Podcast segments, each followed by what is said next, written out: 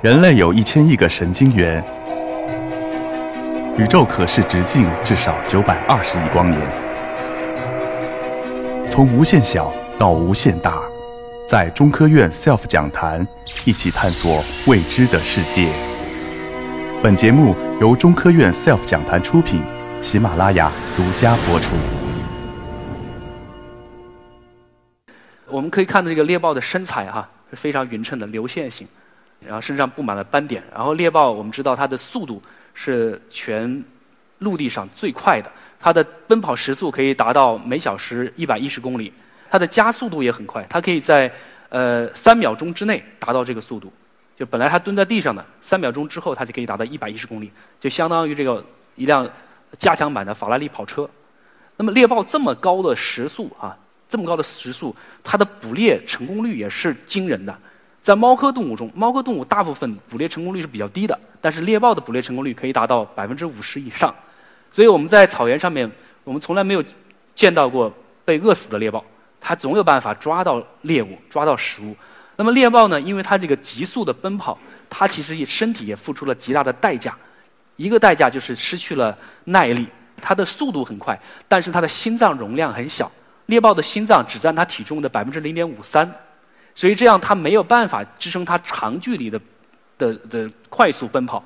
它追击猎物的时候，一旦超过半分钟，它就不得不停下来，因为它的心脏会出现供血不足，所以它失去了耐力。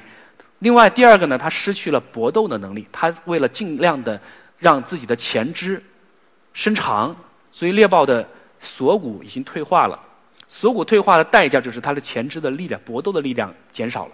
它打架打不过别的食肉动物。或者说和草食动物搏斗的时候，它也经常会因为缺乏力量而无法制服猎物，是致使捕猎失败。第三个付出的代价就是它的咬合力啊。我们知道猎豹在急速奔跑的时候，它需要呼进大量的氧气，所以猎豹的鼻孔特别大。大的鼻孔呢，就压缩了它口腔的空间，所以它的嘴比较小。它的嘴巴呢，就不像那个狮子、老虎、豹子、金钱豹那样有很长的犬齿。猎豹的牙齿是比较细小的一排，那么它只能用掐死猎物的办法使猎物窒息，而不是像狮子、老虎那样直接用犬齿刺穿猎物的喉管而杀死猎物。所以猎豹它的这个咬合力也被牺牲掉。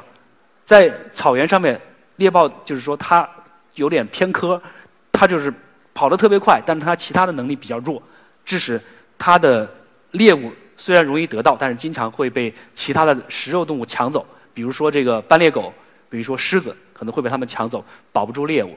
呃，我刚才说到猎豹，它的成年的猎豹的平均寿命只有五到六岁，而小猎豹的情况就更加糟糕啊！小猎豹的夭折率高达百分之八十三，也就是说，有大部分的小猎豹是活不到一岁的，活不到一岁的。为什么小猎豹的夭折率这么高？它们缺乏的并不是食物，主要是它的天敌太多。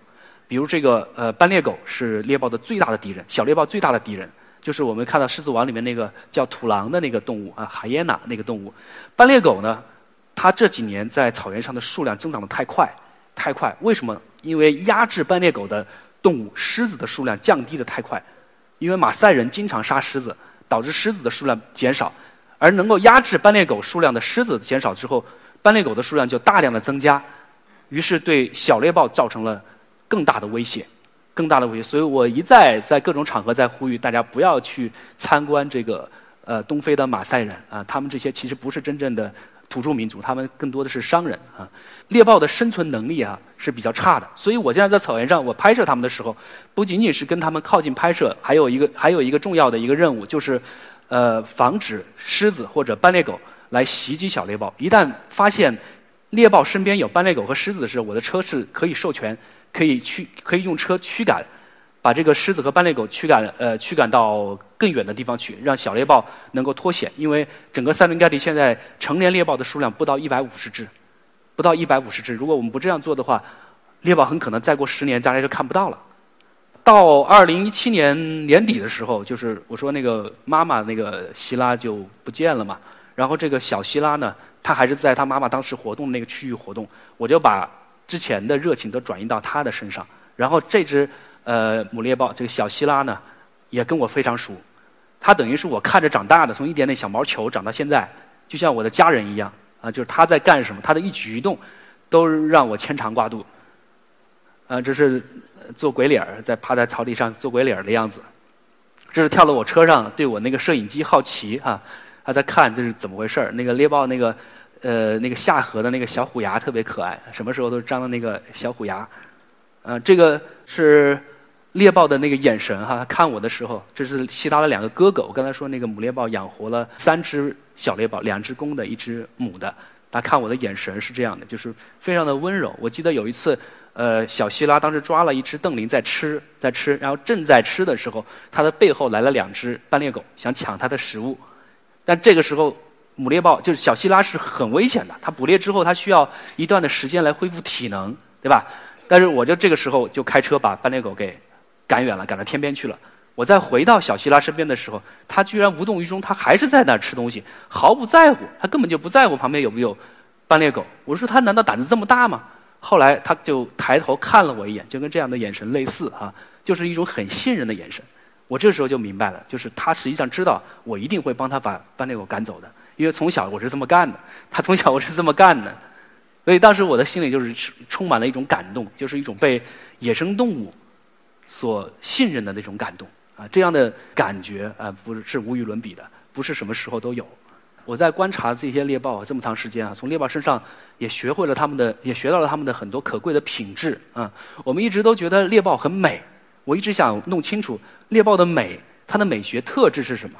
为什么我们觉得它美？除了它的这个皮毛，除了它的身形之外，它还有一种气质让我着迷。猎豹的气质，我分析来分析去，也没有分析出一个所以然。直到有一天，我看了叶嘉莹教授的书，他在研究那个宋词的时候呢，他提出。这个好的词作品啊，都有一种弱德之美。什么叫弱德之美？弱德是不是弱不是指弱者啊？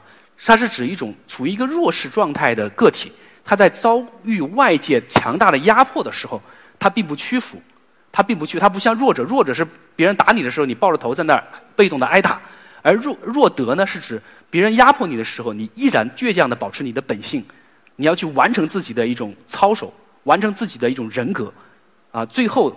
成就你所追求的东西，这叫弱德之美。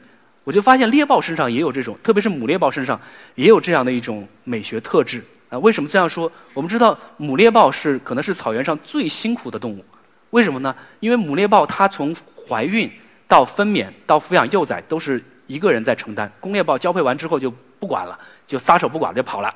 小猎豹出生之后都不知道自己的爸爸是谁，都不知道。然后母猎豹呃这个这个怀孕期间。这个分娩刚刚分娩的时候，养育小猎豹最艰难的时候，都得靠它自己去捕猎，靠它自己去躲避敌害。那这种实际上就有点像那个弱德之美，它在外界强大的压迫下生存。因为猎豹虽然是食肉动物，但是它的呃它的它在草原上的地位还是比较弱的。刚才我其实已经说了，因为它没有没有力量，没有咬合力，所以很多动物可以欺负它。猎豹的主要天敌除了斑鬣狗，还有狮子，还有花豹。还有这个水牛、大象、呃河马，呃稍微大一点的草食动物，啊包括斑马都有可能会踩死小猎豹。所以这个猎豹妈妈就在这样的一种强大的外界的这个压迫下啊独立的生存。它，但是它并不因为这些强大的外界的对它的压迫而改变自己的生活习性。比如说猎豹不像狮子，狮子实在饿了没办法，狮子可以去吃腐肉，去吃腐烂的腐烂一个星期以上的肉，狮子都可以吃。但猎豹从来不吃腐肉。它只吃这个这个这个新鲜的，它刚刚捕捉得到肉。第二个呢呢，就是猎豹从来不会去欺负别的动物，像狮子、斑鬣狗是经常欺负别的动物，去抢别的东西吃。那猎豹对于比它弱一点的食肉动物，比如说胡狼，比如说猛，它不会去欺负，它不会去欺负，它也不会去抢它们的猎物，它都是自食其力。然后第三呢，猎豹虽然捕猎哈，它每次出击的时候，猎豹是光明正大的出击，靠自己的，它不怎么靠隐蔽性，它就是靠自己的绝对速度去碾压对手。而不是像狮子、像花豹，它们要隐蔽、要伪装，哎，要要很折腾半天。但猎豹是光明正大出击。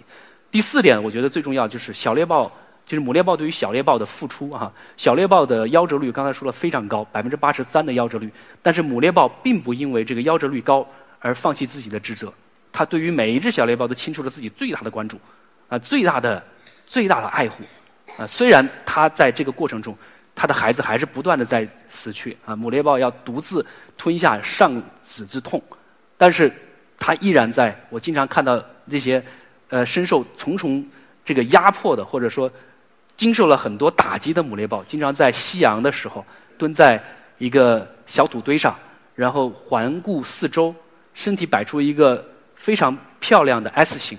然后我就觉得他摆出这样的行为，并不是他有意做出来给我看，而是因为外界的一种压力，迫使他不得不做出这样的姿势。为什么呢？他要寻找猎物在哪里？他要去，他要去寻找敌害在哪里？